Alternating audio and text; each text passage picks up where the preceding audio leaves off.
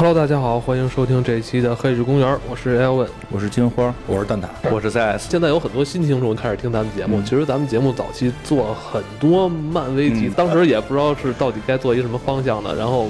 作为这个资深的漫威漫画的粉丝，跟大家分享了很多有关漫威的一些故事。对，因为当时没想过节目能做多久啊。对，当时没做，也没什么人听嘛。对，所以就希望赶紧把知道的都说了。嗯，对。结果现在今年一看，哟，还做到蜘蛛侠上映了，怎么办？对，结果一发现。蜘蛛侠的内容，以前咱们真的是拿出一个多小时跟大家聊过，对，而且聊的比较细。我开始还想，就是说又重听了一遍，我想是不是有漏掉的，可以在这回展开说。结果没有。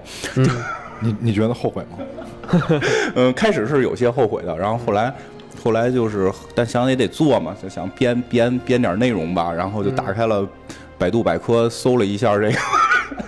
搜了一下他这个演员表，突然发现，哦，好像还有很多可聊的。嗯，就是真的这期蜘蛛侠。因为片子已经在国外上映了嘛，然后其实已经上了，已经上了。国外八国外也是八月份上。对对对，国外八月份就上了。然后有一些影评，我大概也扫了一眼，其实大概剧情也了解了。确实可能在本身，我我觉得就尽量不剧透嘛。然后因为咱们还没看呢，但是就是说，就现有的这些，光是这个演员名单表，其实就有很多精彩的地方。所以我想，干脆我们这期就通过这些聊聊这个蜘蛛侠里边的这些你可能会看到的梗，至少这。样，在你去带女朋友看的时候，你可以吹吹牛。对，第一次看蜘蛛侠，怎么能当做是老看的样子？我们知道，一些漫威的电影上映之后，都会给他加一些噱头，像什么好莱坞冒险动作巨片，是吧？场面华丽，是吧？剧情很燃之类。这次啊，我再去浏览一些这个网上资这些新闻资料的时候，发现好像有的媒体给他冠的这个头衔是漫威电影宇宙第一部独立电影。你知道这个说法吗？嗯，我还真是没听说。他应该是指的是跟那个索尼的合作，因为这版权还是有纠纷。嗯嗯。这个我现在据我所了解，可能一会儿我们聊到未来发展，漫威的发展，可能最后会聊到，就是他实际还有纠纷。现在他现在还没有完全从索尼那边脱离出来。对，索尼就是版权还在索尼手里，只是说现在索尼跟漫威谈的结果是什么？就是蜘蛛侠可以回归，因为我们前一段在那个什么圣地亚哥那个是圣地亚哥漫画展吧，有一个那个复仇者联盟。三的片花嘛，就是外泄版，因为我们还没有看到正式的，但是就是带观众拍的现场，我我我不知道这个是真是假，但是看起来像是真的，就是其中。被欢呼声音最大的镜头是蜘蛛侠的出场，最后可能结尾我们也会谈到他那个出场还不是正常蜘蛛侠状态，是一个他的一个特别酷的状态。然后就是整个那那支预告片里是那个点是被欢呼的声音最大的点，所以可见就是蜘蛛侠对于整个漫威体系的影响还是很大。但是版权，他好像也是常年排在这个。整个漫威英雄第一名，他一直是漫威第一名。然后在这个所有英雄排名，他是进前三。这个前三可能就是跟谁上映有关，有时候蜘蛛侠，有时候蝙蝠侠，有时候这个超人，反正这仨人轮着在第一的位置。嗯，所以就是说，现在现在的消息啊，现在的消息说，蜘蛛侠肯定回归漫威宇宙，但就蜘蛛侠衍生的其他角色，反派吗？呃，反派、正派都有，就是很多角色。是否回漫威现在是个问号，就是这个就是两边聊得很暧昧，但是模棱两可。而且之前索尼的一些拍摄计划也被停掉了，他做了一些新计划，所以有人就在说索尼在构造一个索尼蜘蛛宇宙，然后索尼蜘蛛宇宙有可能跟漫威宇宙并不重合，只是这个人物是重合，但是就是说那些形象你不会在漫威宇宙看到，但是。就就怎么说，有点跟那个现在正正刚刚上映的那个捍卫者联盟似的，是在一个框架下，但你不可能见到那些人，甚至捍卫者联盟是不许提那些人的名字都不许提。嗯。就有可能会是这种状态，当然整个宇宙框架一样，但是那些人进不来，所以可能指的独立是是这这种独立吧。有就是他们也是说宇宙内又套个小宇宙。捍卫者联盟里边那些他们单人的聚集哈，嗯嗯，比如像杰西卡琼斯他们是吧，每人之间他们自己还有一个社交关系网。嗯，他的这些朋友可能不会在嗯。呃不，捍卫者联盟那个好歹都是在一个公司控制下是可以进来，指的是捍卫者联盟跟漫威宇宙，因为现在捍卫者联盟的那个片方跟漫威的。电影片方分裂成两个公司了，两个这他们俩之间是有矛盾的，所以就是捍卫者联盟可以说在这个宇宙内，但不许提钢铁侠、绿巨人这些名字，不是不许在他电影里出现的，因为他没有版权，所以他能提就是什么那个绿色的巨人，然后那个穿着机器盔甲的会在天上飞的男人，用这种方法去指代。嗯，然后其实我看到的更多的是说这个是漫威的青春片儿，青春片儿、青春偶像，就那种校园剧。校园剧、校园剧，这个还真是那个，就是真的是以校园剧的形式出现。因为我们之前看过好几版蜘蛛，两版蜘蛛侠了嘛，之前。这有点乱了，现在。呃，对，那两版蜘蛛侠其实年岁都偏大。我记得第一版蜘蛛侠是讲他大学要毕业，对吧？大学刚毕业，然后他面临的问题是租房，然后跟女邻居的那个，跟房东的小小妹妹还眉来眼去，然后这个找工作，他面对的是这个问题。然后那个加菲猫那版吧，就加菲那版，就第二版蜘蛛侠，他那个基本他说是中学还是大学，我记不清了，但你感觉那个人物是个上大学的样是反而还是在学生，是学生，但是个大人，是吧？是个大人，就是至少我们看到那个国外男孩就是十六七长都跟二十六七似的。但是包括至少看到石头姐在里边也是有胸有就对吧？就就是个成熟女性，对是这样。但是这一版是回归到了，呃，应该据推算是在十五十四到十五岁。他们说他们是高二，但是据了解，美国小学是五年，然后所以他们的高二相当于咱们的高一，所以这回是彻底回到了一个高一那个状态的小男生的一个一个。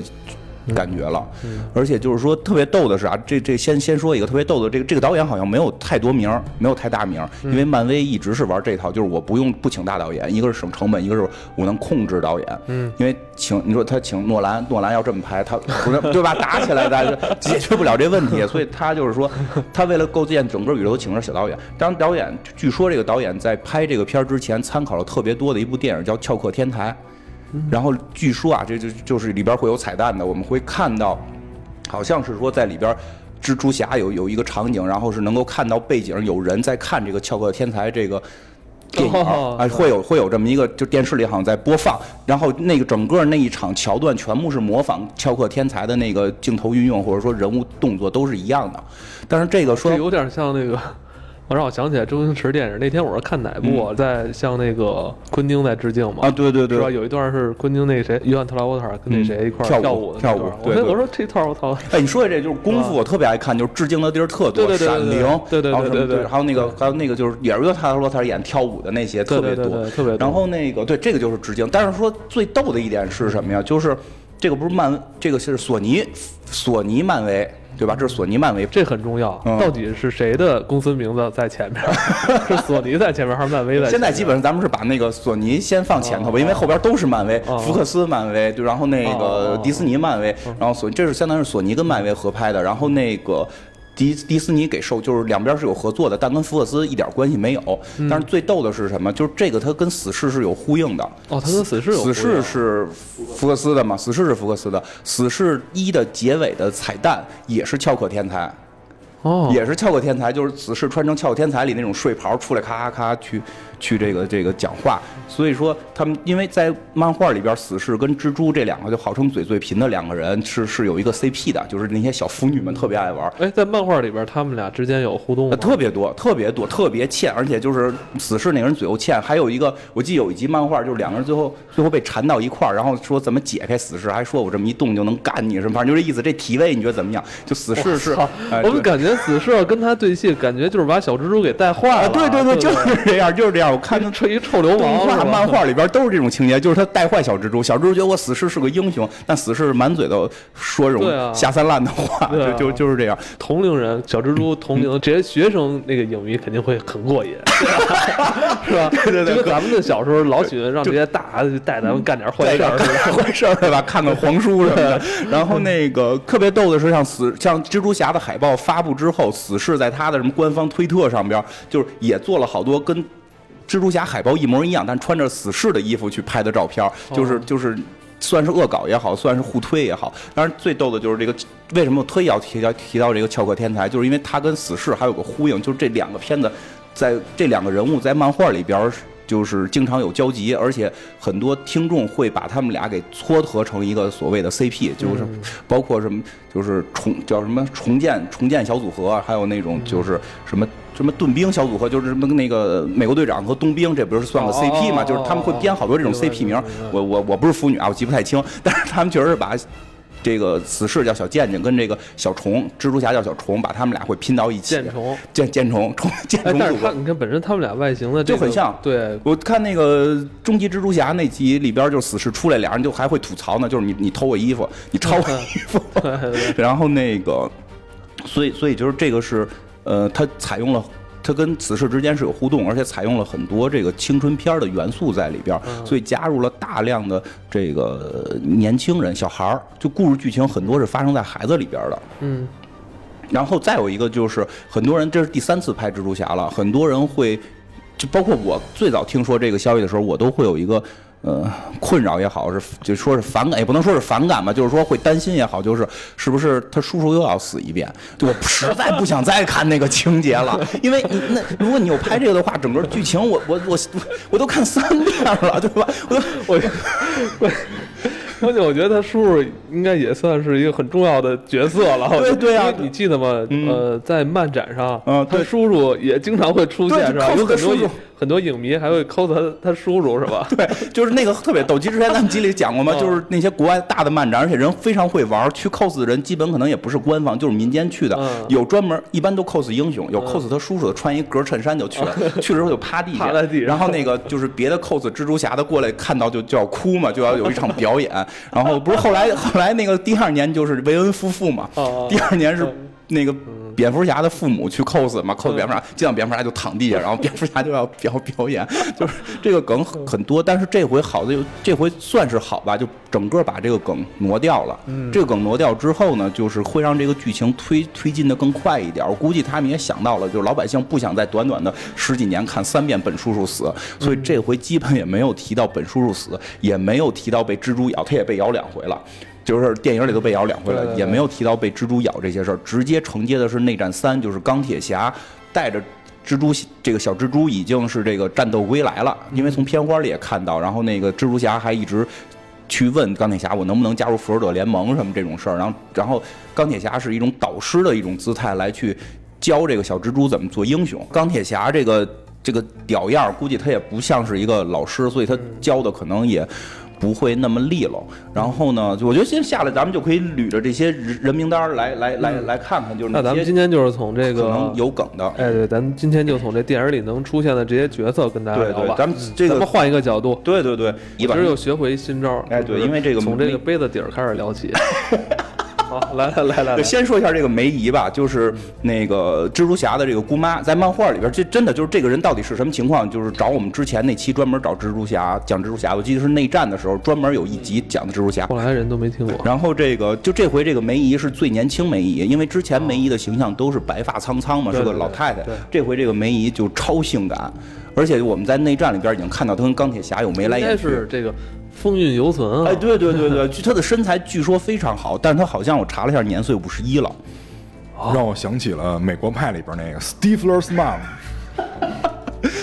就 睡睡，后来睡了是是吧？对对对，给他给睡了嘛。然后后来那小孩还说，就是我觉得女性还是要成熟一点。这回这个演员就是说，就是这个梅姨真的是颠覆了，因为之前所有的蜘蛛侠里边，梅姨虽然也搞对象，但岁数偏大。因为我看的像终极蜘蛛侠漫动画里边，这个是科尔森探员跟他们梅姨搞对象，然后那个 给他们蜘蛛侠气够呛。然后我看的那个正史漫画里边，好像现在我看是有一段什么是什么，那个《号角日报》的那个什么，他爸爸跟梅姨搞对象吧，这个我没太理清啊，应应该是这样，就是他们还有这层关系。但是这回这个巨年轻，是吗？就虽然五十一，但长得很漂亮，而且跟钢铁侠在内战里就眉来眼去，所以我估计在这回还会有很多的这个。嗯这个勾勾搭搭的这个戏，但是为什么说这是个彩蛋呢？这个特别逗的是什么？就这个演员，这演员叫玛丽莎·托梅，她也有个梅字儿，她真的是小洛唐尼的前女友，哇，而且两个人曾经演过两部电影，全部都是情侣。他现实中是多大？五十一，跟小比小洛唐尼好像大一点点。大一点点。啊，然后就这点很逗，他们说是在小洛唐尼不是好像吸过毒是吧？对对吸毒入狱什么的，这个戒毒，在戒毒之前的一任就是戒毒之前的女朋友，在后来小洛唐尼就是去戒毒之后，他就又重新找了一个对象，但他们是很好的朋友。在戏里边还有演这种有暧昧的对对对，所以就这个个点，你有时候看着很怪，而且包括前一段在微博上看一个图，他们把这俩人之前演的戏给找出来了，就是说，就是说蜘蛛侠你也别生气，钢铁侠泡你姑妈，因为人以前是老情侣，对，会戏里戏外的就有点说不清了啊。对对对，所以这个这个找的还挺有意思。这回反正就是像小小罗伯特·唐尼，这个还是演钢铁侠，在里面应该也会有不少的戏份，因为这个还真是比较厉害。因为漫威一般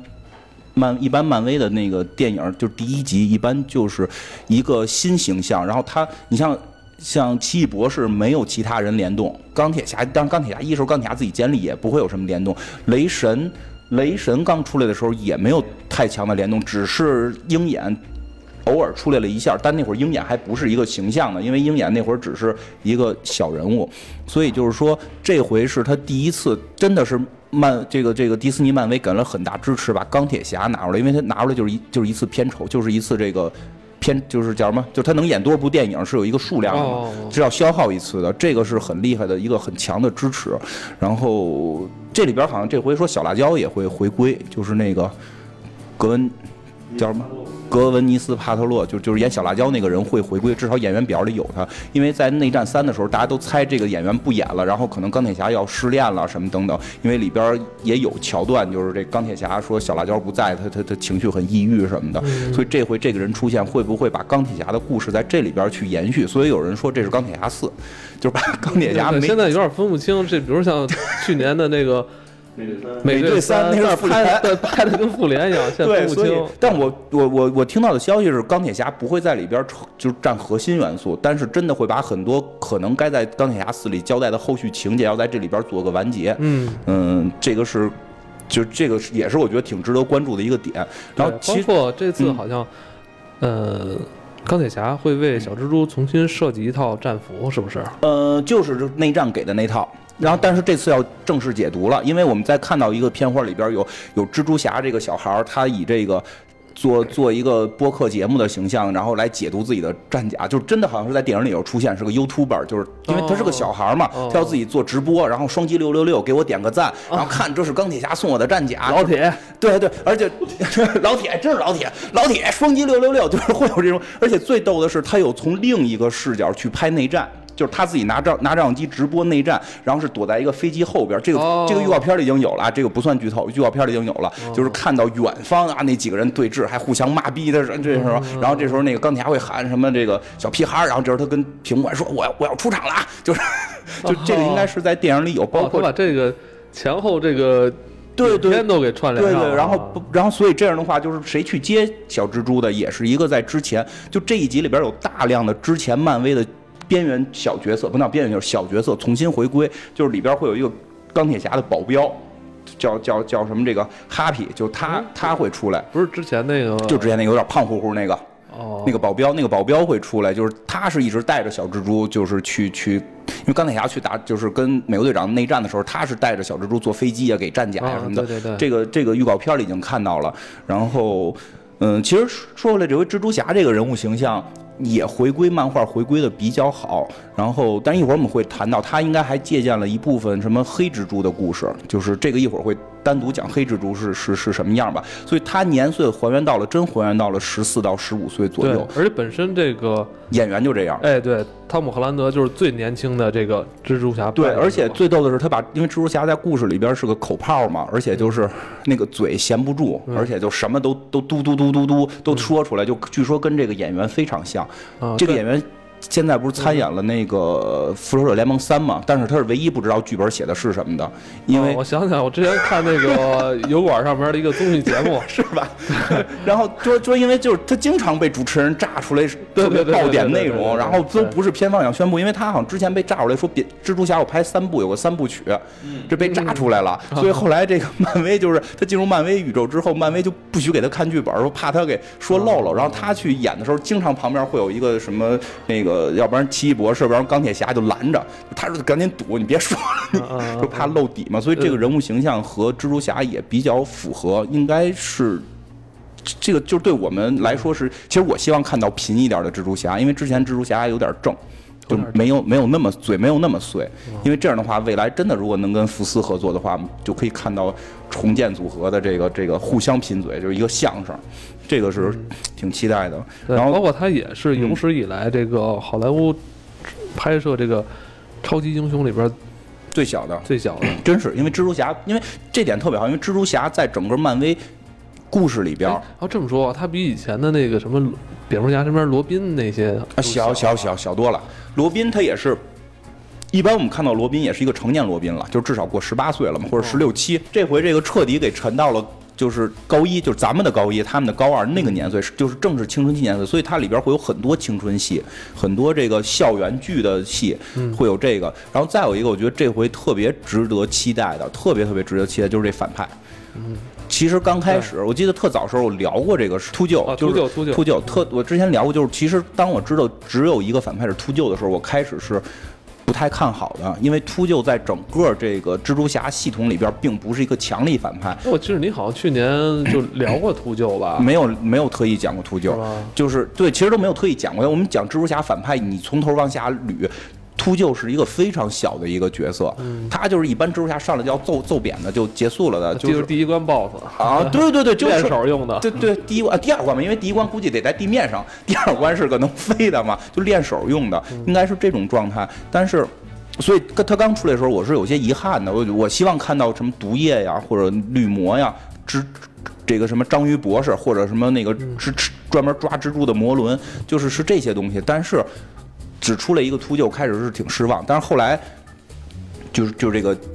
片花出来，看到演员之后，就会觉得有些不一样了。嗯，这个因为这个演员，呃，迈克尔基顿，对对，首首先鸟人波尔德曼，鸟鸟人，就首先这个演员是非常合适。就先先说一个是什么，就是呃，因为之前的很多反派是纯反派，这次可能这个反派猜测啊，因为原漫画里边鸟人这个人是个起初是个好人，被坑被骗被人陷害。你说秃鹫，啊，对秃秃鹫。秃鹫秃鹫秃鹫这个这个。在漫画里开始是个好的科学家，然后是为了自己的科研项目，然后是最后被人坑骗，被社会欺诈，然后最后是为了报仇，然后就你明白他有一个坏人的这个变坏过程，他有一个内心挣扎，他自己认知是好人，所以可能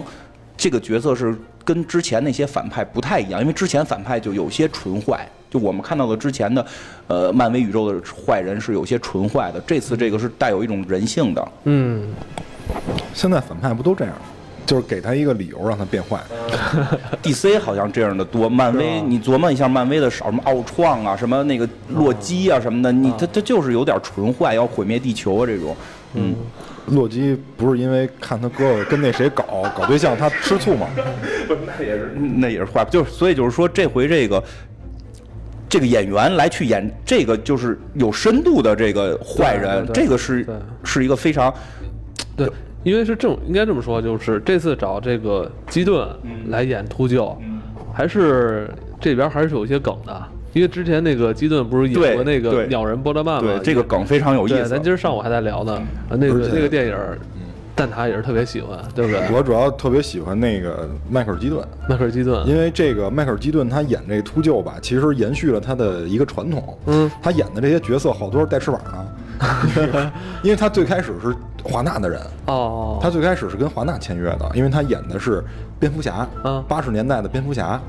然后他又最早是那个蒂姆波顿的那个时期的吗？，对蒂姆·波顿时期，八九年的蝙蝠侠和九都没印象，因为都是他妈戴着面具出对来。，和和九一年的《蝙蝠侠归来》，这是两个蒂姆·波顿导的。对对对然后他是跟这个华纳一块儿在工作。他当时拍了第一部那个就是夜班以后，跟华纳一共签了五部戏，哦，一共签了五部。然后这个应该是第三部跟第四部他的作品。哦他第一部打的是小丑，小丑当时的演员是尼克尔森。尼克尔森，对，是这个影帝给他做了一背书。嗯然后第二部呢是打的企鹅人，然后猫女也在这里面进行了出现。哦哦哦，而且就是咱们先说一事儿啊，就是那个迈克尔基顿，这不是他名字啊，这是他艺名。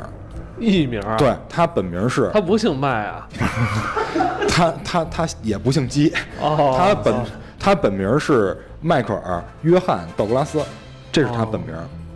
哦，他儿子叫肖恩道格拉斯，哦，就是但是我觉得他这名儿是不是在美国就跟叫那个张明儿似的，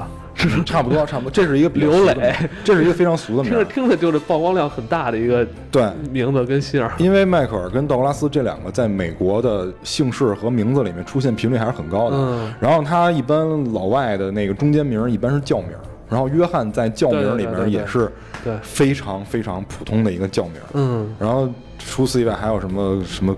克里斯啊，就类似这种这种叫名，嗯嗯嗯所以他在从影以后，他还是改了名字的。他是五十年代生人，在当时是在宾夕法尼亚州，后来他从影是后来到了洛杉矶才开始从影。嗯他最开始的时候呢，就是去做影视工作，他并不是去做演员，嗯他开始去是去做摄像。其实是一个幕后工作者，嗯。然后他在做摄像的过程中，觉得自己还是非常喜欢镜前角色的，就是非常喜欢当演员这个角色，于是他就开始投简历，然后去赢得了一些，他开始不是赢得了是这个电影的面试机会，他没有说从群演开始的，他不是从这个，跟他一上来不是从电影开始强似的，石英他一门口举手。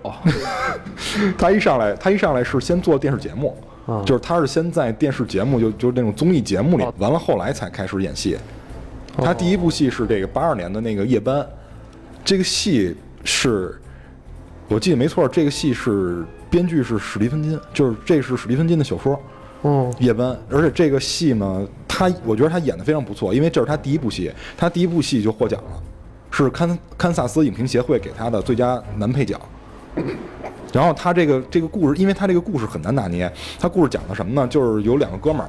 就是这两个哥们儿呢是是就是在那个医院看停尸房的。完了，这个迈克尔基顿呢，他有一个邻居，他俩因为倒班嘛，迈克尔基顿有一个邻居，这个邻居呢是一个就是女性的技术工作者。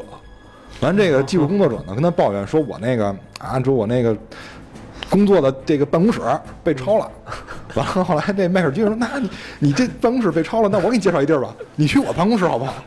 于是他就介绍这个技术工作者在停尸间里接客，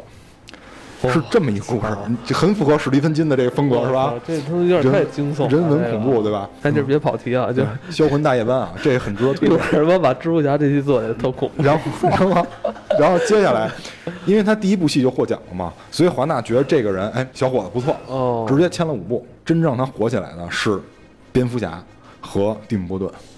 哦，就是这个是真正让他火起来的。因为你想，尼克尔森都在给他背书了，哦，因为当时很哎，多人怎么看他那意思？他好像当时还对这种题材有点抵触，是不是？是他后来有点抵触，后来后来拍完有点抵触拍完有点清高，觉得。哦因为刚开始的时候拍的时候，嗯，蒂姆·波顿找他以后，他就是说让他演蝙蝠侠，但其实他也当时啊，据说也不太乐意演，因为他，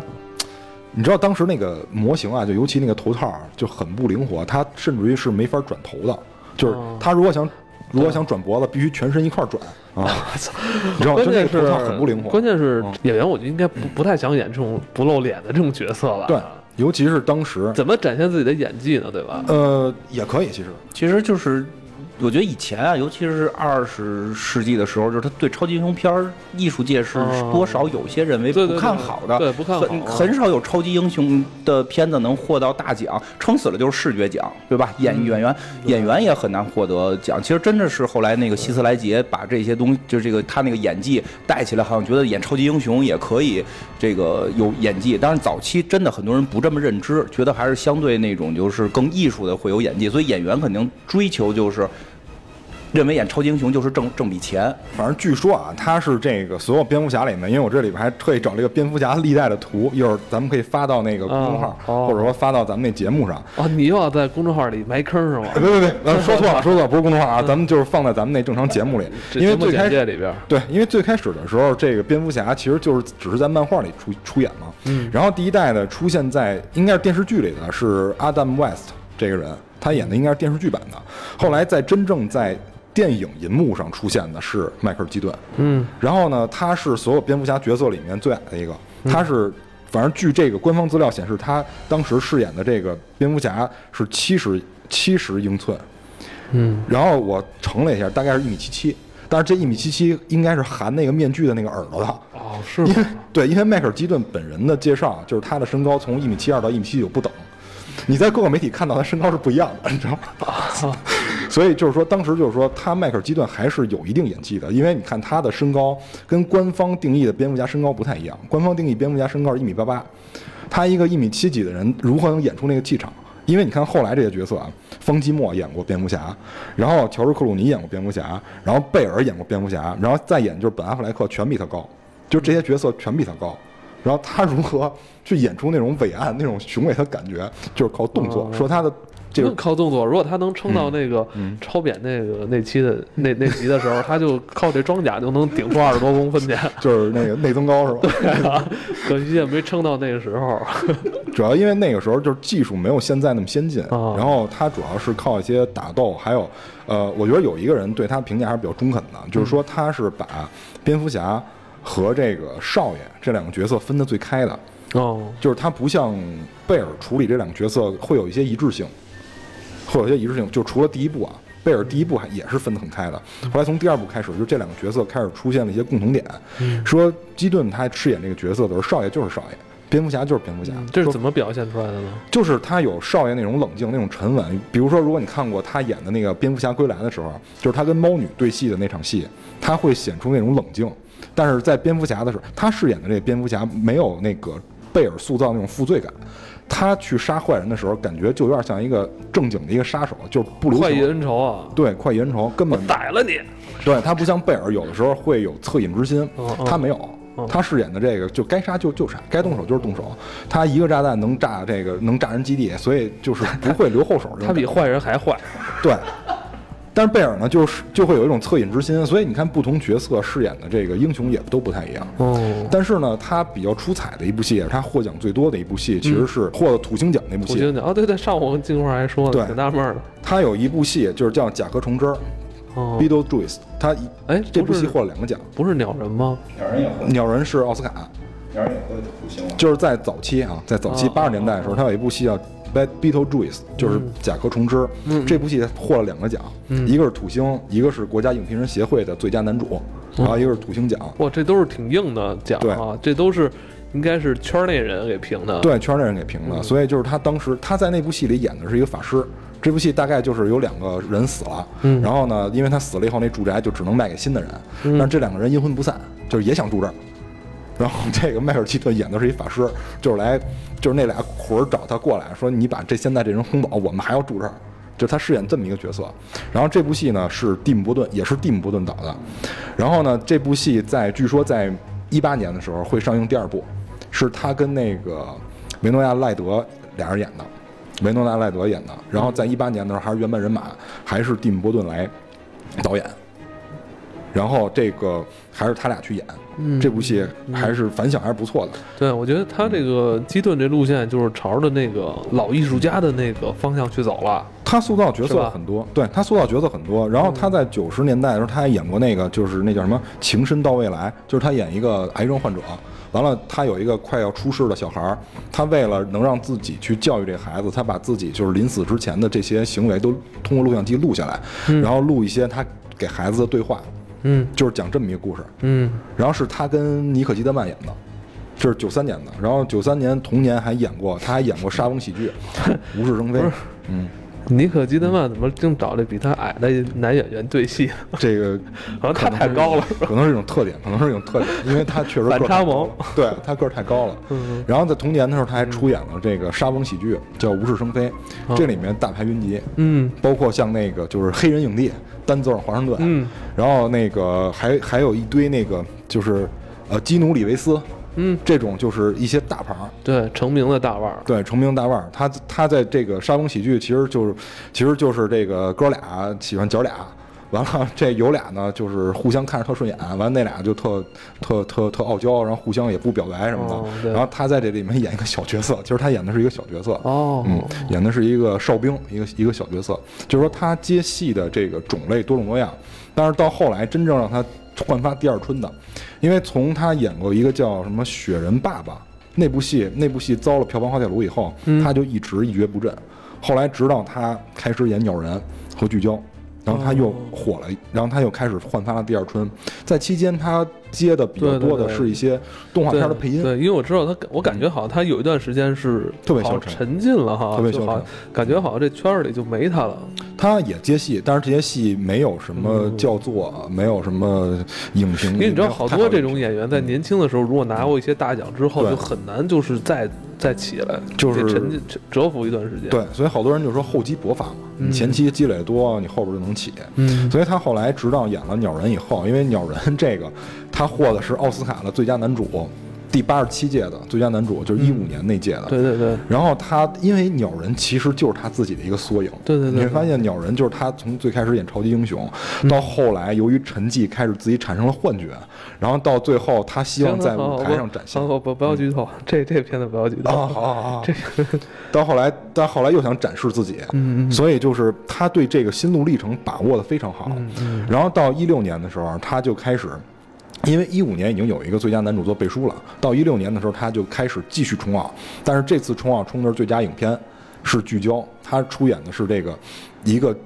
这个聚焦是一个杂志社里面的一个小组，这个小组的名字叫聚焦，他是这个聚焦小组的负责人，嗯他出演的是这样一个角色。当时反正看聚焦这部片子的时候，我觉得他有非常明显的就是奥斯卡获奖影片的这种格式，就感觉就是就相相当于我们高考的时候那个作文，老师喜欢那种格式，嗯就他完全是按照这个格式去拍的，嗯有很多元素。这个回头有时间我们可以继续去聊。嗯总之就是。基顿这个人，他在演绎方面，他塑造了很多不同的角色，所以他内心戏很足。嗯那么这次他又出演这个超级英雄片儿，我觉得这也不能算填补空白，因为他之前毕竟演过，他之前毕竟演过，他这是一个嗯演过超级英雄的老炮儿，对，还真是还真是是吧？是一老炮儿哈。期间又经历过那么多，哦所以他这次我觉得他还回到这个超级英雄的银幕上，就是告诉大家我还可以演超级英雄，我还可以演对，还可以演。对，来，咱们用一个现在网络上特别流行的这个这个知乎体嗯，是吧？如何评价迈克尔基顿？他一搜这一天到晚全他妈如何评价？如何评价是如吧？何评价？你这不对，你前俩字儿应该说谢邀。对，你得说谢又多了，就是利益相关，我是怎怎么谁谁谁，你太有网感了，现在。不是这个，其实就是我，逼护体，嗯，就就是我觉得他演鸟人，其实首先两方面，一方面这是个梗，非常有意思。刚才蛋挞介绍了，其实他早期演蝙蝠侠，然后后来他成就是真的，他是应该是演演完两部之后，马上接到第三部的片约，然后他已经成为了好莱坞一线明星。然后这个人这个时候这个人就就矫情了，就开始。就是我要艺术，我不想演超级英雄，他就拒绝了演蝙蝠侠第三部，但他错过了一个非常好的机会，就他他们没撑到第三集，其实中间刚才蛋太讲了，他后来就开始接配音啊，就是一些非常小的工作，他基本上就属于被好莱坞开始慢慢边缘化，然后拍的电影也不叫做了，然后也不是一线了，然后直到鸟人，鸟人我们。真的，《鸟人》是一个非常好的电影，获奥斯卡奖。其实细节我觉得没必要剧透，但是真的可以提到的几点比较有意思的是，他那里边演的这个我觉得可以说，就是就是这个故事大概啊，就是说他演的是一个曾经演过超级英雄的人，然后没落了这么一个故事。他演的那个超级英雄呢是个鸟人，然后这回呢他就真的来演这个秃鹫，他就真的是个鸟人。而且更逗的是，那部片子里边演他女儿的人是那个石头姐嘛，是曾经演过蜘蛛侠女朋友的。然后那个，然后他对手戏的应该是爱德华诺顿嘛，对对对他演是演过绿巨人的，所以所以就是说那个片儿是真是一个漫威超级英雄片儿，会感觉，而且感觉就是一个大家子，一家子人，就是你会把那些人物全都跟蜘蛛侠有关系，我不知道片方为什么选他，我觉得可能跟这个梗有关。再有一个是因为这回这个人物形象被改变了，因为刚才我也讲了，这个人物在原始的设定里边是一个科学家。然后他这个去这个呃受到社会的迫害什么的，说这回他变成了一个蓝领工人，而且因为这个梗是会用到，因为漫威体系里边儿就是因其其实你要看漫威看多了，就是很多日常不知道不懂的老百姓对他的这些这个批判，其实人里边儿自己的梗都人家不傻，人都知道梗都会圆回来的。比如说，经常会有人说，就是你嘁哩咔嚓超级英雄打完了，这堆建筑物怎么又恢复正常了？对对对啊，实际上在漫威体系里有有那么一个组织，有那么一个组织，那个组织就是专门负责这个收拾残局的。然后也在在很多漫画里都出现过这个组织，哎，名字我还一下忘了，因为 DC 有一个这么个组织，DC 那个组织还出了单元剧了，应该是，我记得已经上映了，有单元剧叫什么？那个组织演的是布鲁斯韦恩的堂弟在控制着一个布鲁斯的一个小公司，这个公司是专门负责给什么给投英雄险，就是你你是被英雄伤害了，我给你担保，然后我就做各种这个事后处理的这种事情。所以漫威也有这么一个东西，他们就是专门负责英雄打完仗之后收拾残局、收拾东西，然后那个给建筑物恢复。然后后来据说还演化出了这种英雄保险，就是 英雄出去打仗万一受伤怎么办？也得上医疗保险嘛，正常保险不给他上，对啊，也挺穷的那帮人。这个组织是叫重建者联盟嘛？反正就类似吧。而且现在据就是给我感觉都是一些那个。是吧？咱们对对对呃工人阶级、民工的蓝领嘛，蓝领嘛。然后那个，我记得有一集那个《终极蜘蛛侠》里还演到蜘蛛侠犯错误了，然后那个那个福瑞就就那个局长就罚蜘蛛侠，你的就是你要去那个公司上班，你要去打扫战后这种。所以这回鸟人的形象设定是从这里边来的，他是负责这个战后这个清洁的，它里边一定是有利润的，但这个利润被托尼斯塔克的公司给强占了，等于是他是一个蓝领工人被迫下岗，然后被这种大财团给给给欺负了，所以他就他是从他收的这些。破烂里边，他是个捡破烂的嘛，相当于从这些破烂里边收拾出了一些东西来制造装备。当然你，你也能想到他他能收到的什么装备，就是复联一里边的其他人进攻了嘛，就那些。我记得当初还有一个短片叫什么什么武器还是什么什么什么设备，就是就是一个网络宣传的短片，就讲纽约两个小年轻捡了一把那个其他人的武器，然后去去去抢劫，最后被收编成神盾局特工。那时候在网络传的一个病毒视频，但是官方也认这个视频，就是是官方自己拍的。然后还有就是。奥创的那个战斗的一些残骸什么的，就是他可能是用这些东西来去我操，那些都是稀有贵金属啊！对啊，是啊，因为我们看片花里边有一个蜘蛛侠上来就在一个那个，在一个 ATM 机那块儿，就是这个就是怎么讲，就是阻击这个抢劫，就是去去打击这个抢劫犯。抢劫犯就使了一个特别厉害的武器打蜘蛛侠嘛，蜘蛛侠就说他从来没有这种感受什么的。嗯，你一看那个武器就不是地球武器，所以这里边可能跟复联里边很多就是奥创的武器啊，其他人武器是有关的。哦，对，我想起来，突然想起来这个，咱们是看那个嗯铁，哎，是那个那人叫什么来着？哪个？就是大老黑。卢克凯奇对，我记得在卢克凯奇里边，好像那帮黑帮就有人好像也提到过吧？我记得。倒卖这种就是外星的啊，对对对，是是是是他们都会提到纽约大战的事儿，然后倒卖这些东西，然后。所以他实际上就是说，他从蓝领，然后被托尼斯塔克他们欺负等等这种，他是有这种，就是他开始蓝领工人很自豪，挣很多钱。美国这蓝领工人挣钱多嘛，然后又被打击到没饭吃，他有这么一个起伏。所以我估计他的人生经历对这个是有很大帮助的。所以据说，我只是说看国外影评，我还没看啊。国外影评据说这个是所有漫威宇宙现在拍过的最棒反派。虽然他的原始设定非常弱，真的秃鹫并不是一个蜘蛛侠里边很强的一个角色，但是这个基顿把他演的演成了漫威第一反派，据说是非常火。海外口碑爆棚啊，烂番茄新鲜度稳定在百分之九十二，啊，中国还未上映，但已经进入了全球票房前一百排行榜的第九十五名，嗯，很厉害。这。应该在北美那边，海外啊，海外那边。如何评价？CS 你如何评价烂番茄？谢谢啊。其实我这两天还看了一下，然后它这个票房现在已经进入了前一百。我们这前一百这个票房里边的片儿啊，你可以看一下，就二零一七年上榜的片儿本身就不太多，然后它的这个上升位置其实空间还很大，它是到 第四周的时候。第四周、第五周的时候，国内还没有上映，它就已经进入前一百了，所以它上升空间还很大。因为我们知道，国内票房市场一般占全球市场的百分之四十左右，尤其是像超级英雄片儿，你像变形金刚那种的，可能占了百分之六七十了啊，那个就是另外一说了。但是如果国内上映，它能达到比如说十四五亿的票房的话，也有可能还会更高啊。我现在觉得它达到十亿以上到十五亿之间，应该是问题不大的。但是这都是小数，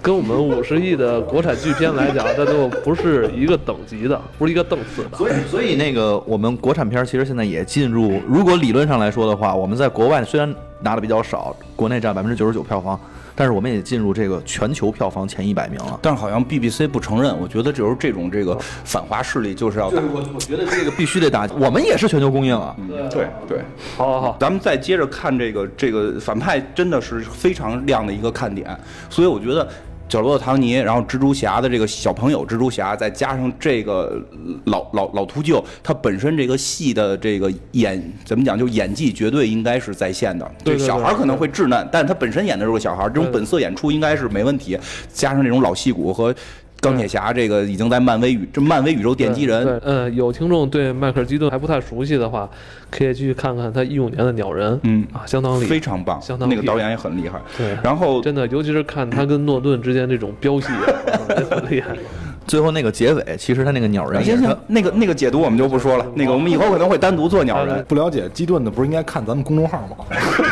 你看你再录一期这个嘛来接着往下说。然后先哎，咱先先聊几个，再再先聊几个比较小的点，让你们看的时候会觉得有意思的。因为这个是片花里有的有，有的没有，但我还在片花里找一下都有。因为我实话实说，我看了一些海外评论，对对对，这个看了一些海外评论，它里边会出现很多之前出现过的人物，比如说他们的校长。你们可以注意啊，这个校长是在美国队长一里边出现的那个什么一个特工队，就是美国队长不是带着一群人去打仗其中有一个亚洲面孔，这回这个校长是这个亚洲面孔的孙子吧，应该是是同一个人演的。就很多这种人同还来重新演这个戏，这是同一个人演的。再有一个挺逗的是，有一个那个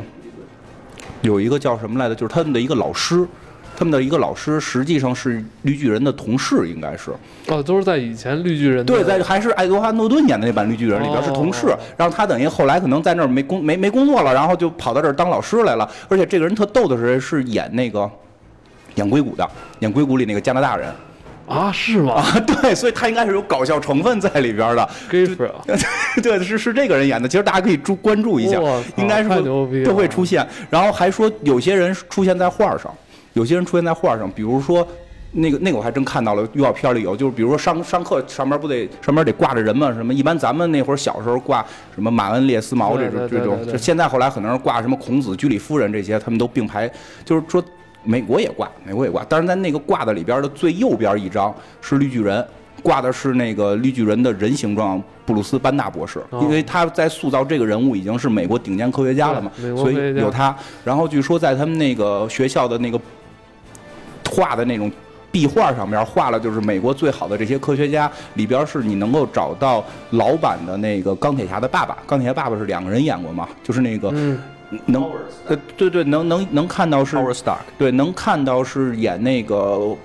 就是《广告狂人》里边白毛那个人，不是演过一个钢铁侠的爸爸吗？能看到那个人的形象，应该是啊，应该是，但肯定能看到。还有一个就更小了，那个我真的是看影评才才才找到的，是说能看到给美国队长开发血清的那个博士，那个我估计已经很少能找到了，所以它里啊对，还能最终是还能看到美国队长。最终是里边是有美国队长的一个预告，就是一个那个呃教学片儿，有一个教学片儿，这这个就是小的彩蛋，并不是美国队长真出来，而是说他们那些小朋友们在学习美国队长的精神，就就大概有这么个意思，说是教怎么健身，这个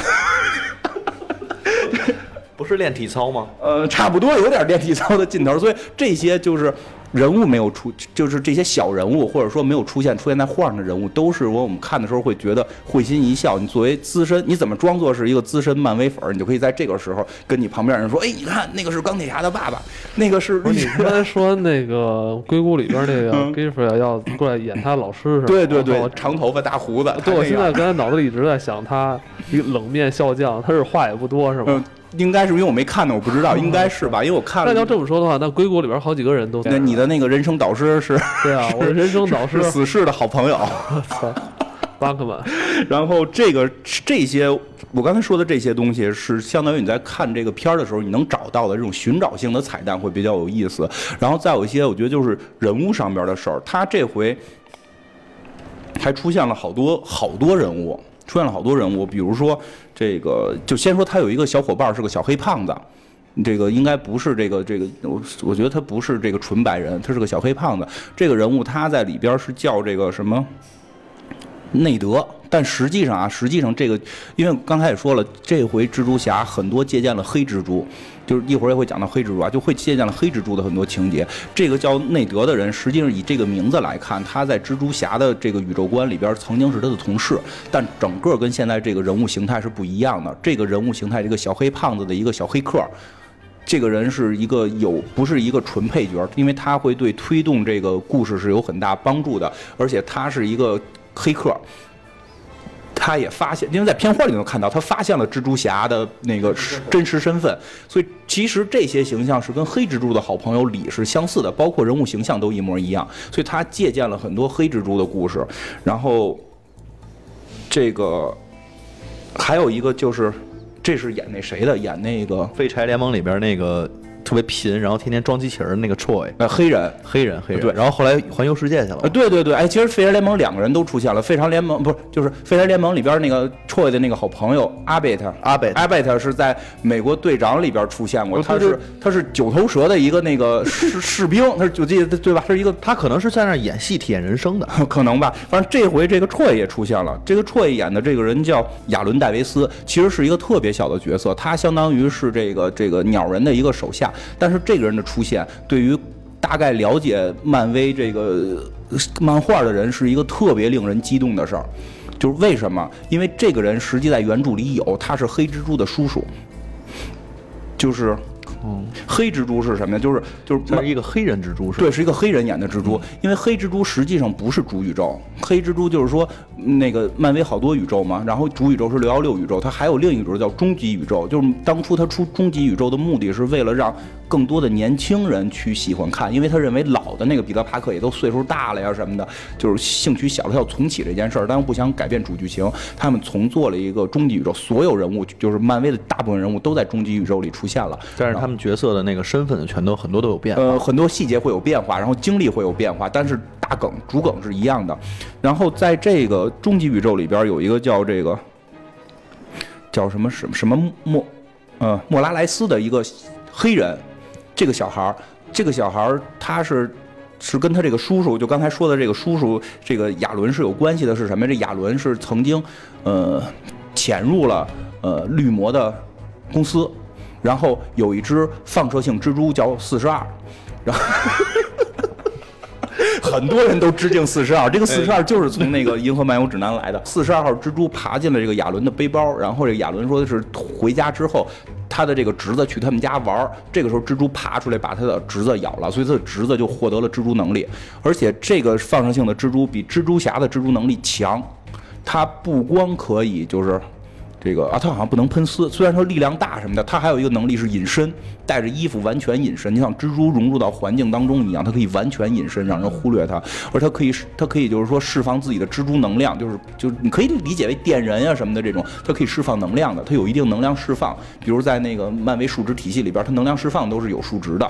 他他有这个的，然后他这个小黑孩儿的剧情，这个小黑孩儿岁数就小，他十三岁当的蜘蛛侠，他十三岁就当了蜘蛛侠了，但是他不想让人知道他有这个能力，因为他害怕，他怕伤及家人，他怕承担责任。然后呢，就是在终极终极宇宙，在终极宇宙里的故事剧情，就是后来彼得帕克跟谁有一场决战的时候，他也去了。但是他去晚了，因为他怂，他认为自己不该出手，导致彼得帕克死了。所以从那儿之后，他就认认识到了，就是由于自己的怂导致了英雄的死亡，他要承担起英雄的责任，然后他才成为了黑蜘蛛。所以，然后呢，现在的宇宙里边，这个他们这个漫威宇宙，因为这个小孩太火了，这个小小黑蜘蛛特别火，能力比蜘蛛侠还会强一些，你感觉？然后他被。安插到了主宇宙，就说从那个宇宙平行宇宙进行了一次大爆炸吧好多宇宙融合了，然后他现在也在主宇宙，跟什么这个什么钢铁侠还是跟谁他们组了一个，也是组在也在复联里，他也在复联里。那这个就是穿这个蜘蛛侠类似衣服的这这人好像有点多吧？这漫威里边什么杀戮、毒液，然后这这就黑蜘蛛，对对，一会儿还讲到还有一个，就就是就是这个，所以就说这个叫亚伦的这个黑人的这个鸟人的手下出现的时候，对于很多喜欢蜘蛛侠的是一个振奋，就代表什么？就是黑蜘蛛，而且它里边特意提到了，我有个侄子离你们家很近住的，好像是说在片里特意提了这么一句话，提到他有侄子，所以所有人都知道黑蜘蛛会未来在索尼的宇宙里出现。嗯，有因为还有一本漫画，好像就是黑白蜘蛛，就是那个红蜘蛛跟黑黑蜘蛛两个蜘蛛的。就是那个，就彼得帕克和这个黑蜘蛛两个人的这个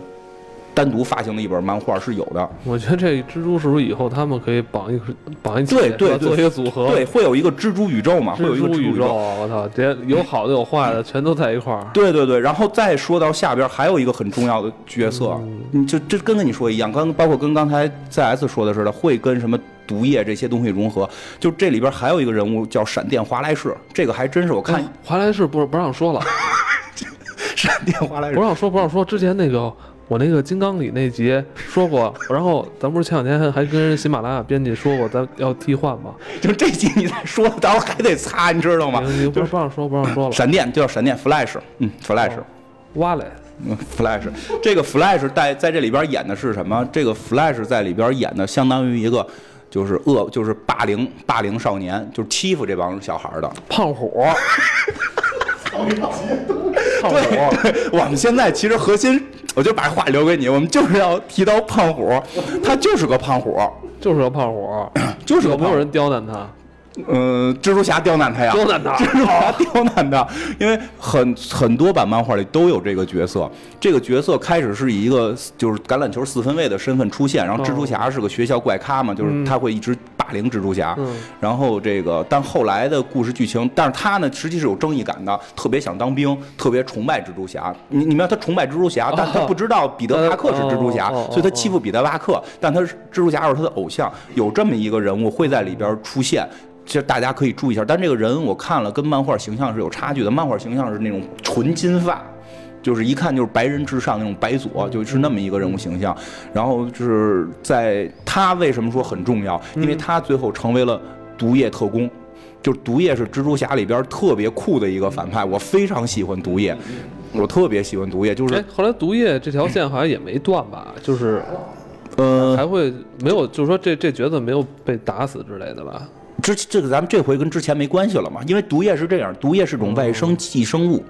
死不了。它没有说死的这么回事儿，它是一个外星的一个寄生物，它寄生到谁身上就变成谁，而且你把这个这回这个打死了，外星还好多这种寄生物呢。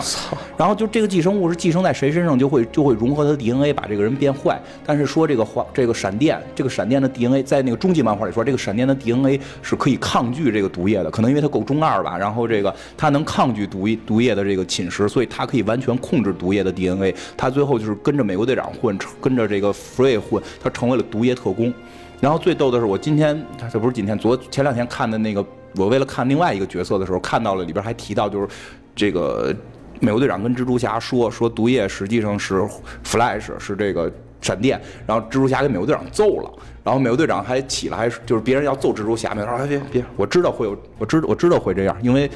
因为这个闪电是他非常好的朋友，胖虎就是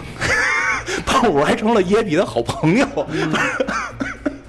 可能就是因为是一个院儿的吧，因为毕竟是一个学校的，这个人才人才辈出的这个学校非常厉害，所以这个人物也会值得注意，就是因为是这个索尼下一下一部独立电影就是《毒液》。但我估计下一部电影不会是这个这个 Flash 跟毒液的融合，因为先会是别人跟毒液融合，最后是以这个闪电 Flash 的这个形象是彻底控制住了这个毒液，所以可能再会往后。我跟你说，这事儿要是让索尼干的话啊，嗯，他不会这么着急再去拍下一部，他肯定会先出个游戏。有道理，这个毒液也算蜘蛛侠，因为毒液也有一个蜘蛛标嘛，这也是、你看刚才黑蜘蛛，这回毒液，这个都出现在这里边会有影射，毒液的这个原型都出现，就是他未来的这个寄宿者已经出现了，然后黑蜘蛛的叔叔也出现了，还有一个特别重要，而且我看很多地方都没提到。这个真是，这我不得不说，这个真是百度的良心了，因为我是看某瓣儿的那个翻译的时候，把这个 Flash 毒液特工给翻译成了闪电侠，因为他看到的是 Flash，然后，然后因为我记得我我当初看预告片，我印象中是有这么一个女孩，一个亚洲面孔，但是在很多地方我找不到这个人物介绍，然后直到我搜百度的时候，哎，这这回百度真是很良心，把这个人不光有这个演员，而且这个演员是个中国演员，应该。但他这个演员的介绍实在太少了，我不知道他在哪儿出生的，是个小孩儿。然后那个他这个人未来成为谁，百度居然也写了，这很神奇。这个人是朱斯，在里边叫辛迪莫恩。这个人物特别神的是什么呀？他是一四年才诞生的角色，嚯，就居然就是这回索尼把这个人也拿出来了。这个角色是是是我可以大概讲一下，因为我刚看完这个漫索尼，拼了，就是有点拼了 我觉得也不是拼，就是哎，首先我不知道这角色版权在谁手里，因为他买蜘蛛侠的时候，这个人物都，都不存在不存在呢还没有没有，他呢。所以不知道。但这个人我我怀疑有可能是不是那个索尼游戏里边儿，索尼游戏里边儿做的。因为她的诞生是很神奇，她一四年才诞生这个角色，是个女蜘蛛侠。哦讲的是什么事儿啊？是那个漫画是在神奇神奇蜘蛛侠 V 三里边的第一集开始，那那挺酷的是，开始是一直在讲蜘蛛侠的故事，那个故事是承接的蜘蛛。我记得之前我们讲过蜘蛛侠跟那个。章鱼博士换大脑，然后后来蜘蛛侠又回来，然后他就那会儿的时候，这个章鱼博士已经成立了，章鱼博士已经考到博，把帮啊。就是以蜘蛛侠的身份考到博士了，考到博士，然后建立了一个帕克工业，就是然后那个交了一个侏儒女朋友，是他相当于一个缩小版的托尼斯塔克这么一个状态的蜘蛛侠回归了。这个时候他那个玛丽简女朋友也跟别人好了，然后，然后在在这个漫画很这漫画做很有意思是什么？这漫画比如说二十页，每一期的第一页是一个跟整个故事没关系的事儿，嗯，讲的是这个女孩儿，就每期第一页讲这女孩儿，每期第一页讲这女孩儿，但是后边的就是主故事又跟这没有关系，直到好像第三集、第四集什么的，这个故事才被披露。他一上来讲的是蜘蛛侠当年被咬了那一下之后，被那只蜘蛛咬了一下之后，没有马上被踩死，他跑到了他一个同学的脚上又咬了一口，我操！然后才被踩死。不是，他们那个学校好像人才辈出，也跟这蜘蛛有很大关系哈。呃，对对对对，人才辈出，所以这也是他们同学，这也是他们同学，大家可以注意。他们他们学校是盘丝洞吧？就是在原在在原漫画里边，杰西卡琼斯也是他们同学，对对对对 就是他们就是。哎，杰西卡琼斯马上要上第二季了啊，对，死人回归死，人回归，很多人很多人很期待。我很期待，很多人很期待我喜欢。哎呀，我就我又害怕他，又害怕子人，又又特都喜欢他，对，对。然后这个就接着回来，这个这个蛛丝这个形象就是又被咬了一口嘛，然后他后来就被抓起来了，被抓起来是因为就是据说啊，据说在各个平行宇宙之间有一个叫魔轮的一种生物，就是坏人，他会跨宇宙的抓蜘蛛图腾，就是他认为就是可以把这个图腾吃掉，他又获得这种能力，他是以吃这种就是他认。不管你是你是什么原因得到的这个超能力，你只要是以蜘蛛为你的崇拜对象，你就叫蜘蛛图腾；黑豹，你就是黑豹图腾。我就要吃这些图腾，我就要抓这些人，所以他就一直在抓各个平行宇宙的蜘蛛。然后因为这个蛛丝，就是这这这个叫辛迪莫恩莫恩的人。被被咬之后，就是有有人知道这件事儿，把他关起来了，关在一个地下室里，关了十年。所以这十年这人不知去向。然后蜘蛛侠是在一个就是他们一一次叫原原罪大事件的时候，就是观察者就是看那个斯就就叫什么那个《银河护卫队二》的最后那个斯坦李老爷子的那个片尾彩蛋，不是有一个就是一堆大脑袋吗？一堆大脑袋，那个大脑袋一直观察地球，知道一切真相。然后在漫画里有一期，这大脑袋被人暗杀了，暗杀之后把他眼珠子拿出来，然后在地球引爆，然后每一个人都知道真相了。哦，比如说，浩克知道自己之所以被炸成浩克，是由于钢铁侠给他改数据了。就钢铁侠托尼斯塔克这是去那儿之前对闲没事儿之前好之前好像聊过提提过一次，但是这回又说的蜘蛛侠看见什么？那次没提蜘蛛侠看到什么？蜘蛛侠看到的是什么？是看到那只蜘蛛还咬了别人，所以他要去找这个女的，要去救她。那我觉得他这相对还好很多吧。好很多，然后救出来之后是很酷的一件事儿是什么呀？就这两个人聊着聊着聊着聊着就开始亲了，我操！然后就开始脱衣服，啊就开始搞你这你把先把嘴对好嘛，我激动了，我激动了，就开始搞，然后你明白吗？然后我特别酷，然后那个那个女的，那女的那个女的有能力是从手指可以出蛛蛛丝，而且大量出，因为蜘蛛侠是靠自己造了个蛛丝喷射器嘛。嗯嗯这回这个蛛丝的能力更强，她可以从手指喷蛛丝，她可以自己做衣服，都是网眼儿，咔做这身网眼儿，然后跟蜘蛛侠就就来，然后那个蜘蛛侠就是突然那个蜘蛛侠说：“你别摘我面具行吗？”然后那个他说：“我知道你是彼得帕克。”然后蜘蛛侠就就怂了，就哎不行了就不行了。然 后女孩还说：“说你在天台上跟我都脱光衣服了，我提了你名字，你为什么害羞？”就是 就是。然后后来它里边有一个梗，说的是因为说的是什么？就是说那只蜘蛛咬了他们俩，他们俩之间是有一个牵绊的。所以他们俩就是有那种原生的冲动，两个人在一块儿就要繁衍。然后，但当初、哦它蜘蛛的那个基因是吧？，对对，他有那个蜘蛛基因。蜘蛛好像就是雄性蜘蛛，是不是也是交配完就死？对对对，因为里边用用这梗了，特别逗，就是因为那会儿那个蜘蛛侠是正好刚跟那个章鱼帕克张帕克给交换回身体，那章鱼博士占领他身体的时候，不是交了一个张帕张帕克张帕克占领他身体的时候，不是交了个侏儒女朋友吗？虽然后来回归了，知道这件事了，但他们俩还合租在一块儿，因为没地儿住，就只能还住那儿。然后就是那天那小侏儒一开门，看见房顶上俩人，然后就 那样。然后蜘蛛侠说：“你你你你猜我干嘛呢？”他说：“我看得出来你们俩在干嘛。”然后后来就问帕克说的：“你们这都是蜘蛛冲动，你不怕他把你吃了吗？”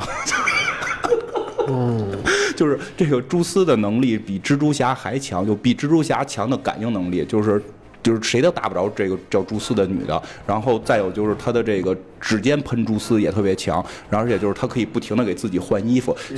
而且我知道这个人物，实际上最早是在一个游戏里边，就是什么忘了叫什么了，就一个漫威的游戏氪金游戏，那里边那个蛛丝就爆强，那游戏一年反正氪了我得上万，后来实在玩、啊实在玩不起了。你在那个游戏里花上万，我差不多玩了一年，差不多一个月得花一千吧。啊，是咱俩一开始就是做节目那会儿，你天天都要对对对对对，因为那你能熟悉每一个英雄，然后技能做的都特好，但实在后来氪不起金了。我灭霸一出来之后得花特多钱，太有钱了，我操！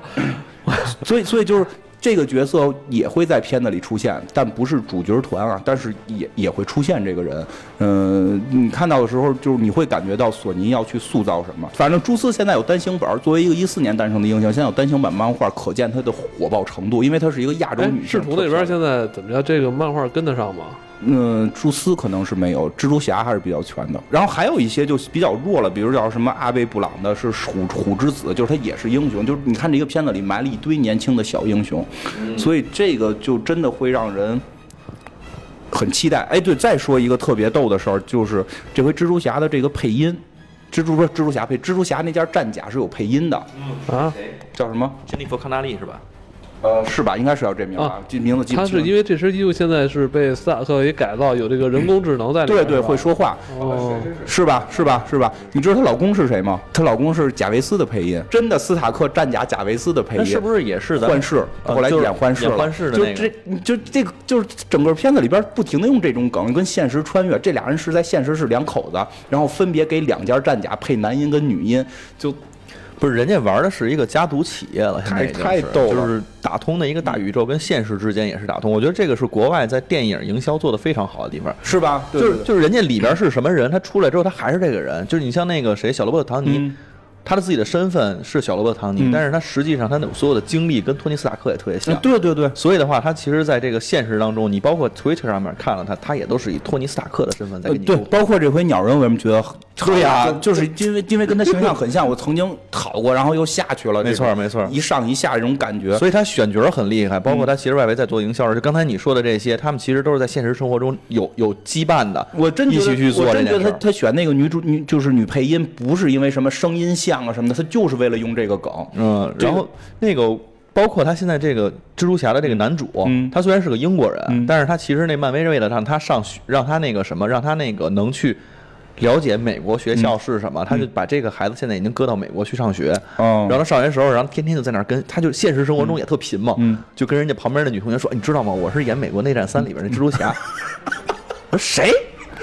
那边人都愣了，呀不是。然后过两天看完之后说，哎，你真是那谁谁谁。就，所以这个形象就跟蜘蛛侠特别对，像他。就特别像。你刚才讲那块儿的时候，我觉得，哎呀，太像哎，了。不过你说起来了，我我真觉得好电影、好影片就是要这样。为什么那个八十年代的《红楼梦》那么好？真戏里戏外都是啊，戏里戏外，他就是那个人物。他就融入到那个环境。人家捐到那儿，人捐了多少年啊？据据说是捐了三年吧，具体年啊我记不清了。就是演《红楼梦》那些演员是在那个地方住了三年，然后头发全是真的，指甲全是真的，不是虚的。然后天天在那儿就是练书法，然后画画，然后说话全都是那那个样子所以人在演那个《红楼梦》的时候，为什么那么带感？你不，你说那种那种就是文言的偏文言的话的时候，你不觉得他做作？因为人那种生活状态生活了很多年。再说最后一个，就是这回的女女女主，就是蜘蛛侠的女朋友，因为在里边她应该是有一个暗恋对象，还有一个还有一个女孩儿，那个暗恋对象是。是因为我大概知道剧情了，有梗我们就不提了。这个这个到时候我们去看电影就行了。他还主要是因为没准备。对，没准备。然后还有另外一个角色叫米歇尔的，就是里一个可能感觉他们说感觉在里边是一个特别喜爱看书、特别高冷，就特别能看破一切、洞察一切的一个女性角色。是，这不是那个凤凰吗？不就是人类的那种洞察，不是真看清宇宙。他最逗的是什么？说据说在结尾的时候，他就是他的那个英文名字叫什么？米歇尔·琼斯，他的英文缩写是 MG，哦，就是未来在猜测，未来在猜测他是不是 MG，因为我们知道就是蜘蛛侠官配玛丽简。所缩缩写 MG，而且一般玛丽简让别人管它的叫法就是叫 MG，不是叫玛丽简，所以他会不会成为玛丽简？现在这个演员对外的所有口风说他演的不是玛丽简，当然据说在片尾是有彩蛋提到他可能是玛丽简，所以这个就是给大家留下一个猜测吧。基本上这样，包括格文会不会出来？因为有的宇宙格文也变成蜘蛛了。我我其实非常期待索尼做出蜘蛛宇宙，因为蜘蛛宇宙是特别酷的一个故事，就是摩伦在平行宇宙去抓蜘蛛，然后什么蛛丝，你看蛛丝也有了，猛毒也这个毒液也有了。如果格纹蜘蛛再有，我觉得会很有意思了。嗯，其实之前的那个蜘蛛侠游戏，在所有漫改游戏里边，还就算成功的了，那算很不错了。算很不错的了。嗯对，因为蜘蛛侠真的是一个人能撑起一片天，嗯，他的衍生的好人坏人是而且他的这个打斗啊，嗯这种动作啊、嗯就是你看到时候这个视觉冲击力特别强。嗯，游戏做的好了，那就是对对对，嗯包括咱看电影的时候，它的这个东西吧，就是你光看它在这个大楼里边的悠来悠去，就已经很过瘾了。你别这么说，我突然觉得这这如果做 VR 游戏一定特别爽。我觉得你得吐。我他妈给尿了不可这个。呃，还说呢，那蛛丝刚一出场，他不一直关在地下室吗？还是地下室还是天台，我忘了，就不是得关着吗？出场第一件事儿就说的是，我在电视上就跟蜘蛛侠说，我在电视上看你这么荡了好长时间，我终于可以自己试试了，我觉得特别酷。嗯，哎，蜘蛛侠那个荡其实好像比飞酷是吧？对对对对，绝对是对啊。OK 啊，今天又是畅聊了一个多小时啊。这个金花也是许久没有聊这个超级英雄话题了，嗯真是没想到，嗯，也是让他发泄了一下。对对，真是没想到，因为临嗯就是。前两个礼拜我还在想，我操，这个没得聊了，都聊过了，没想到，没想到一聊还是这么多。嗯对对对，有很多胖虎这种梗啊。对啊，嗯，我们现在一下脑子里也想象不到还有哪些点我们没有聊到，是吧？嗯，回头如果金花你还有想跟大家分享的话，嗯，有，肯定会有，肯定有然后嗯。咱们留到公众号里，对对对。一些观后，对嗯，包括咱们的观后的一些我们自己的一些感想，嗯，都会在公众号里边跟大家做一些分享吧。，好，嗯。好吧，嗯，那这期那个基顿先生，还有这个，谢邀，谢邀，谢药。谢邀谢邀。好了好了好了，谢邀啊，嗯今天就先聊到这儿。嗯，嗯，好，拜拜。拜拜。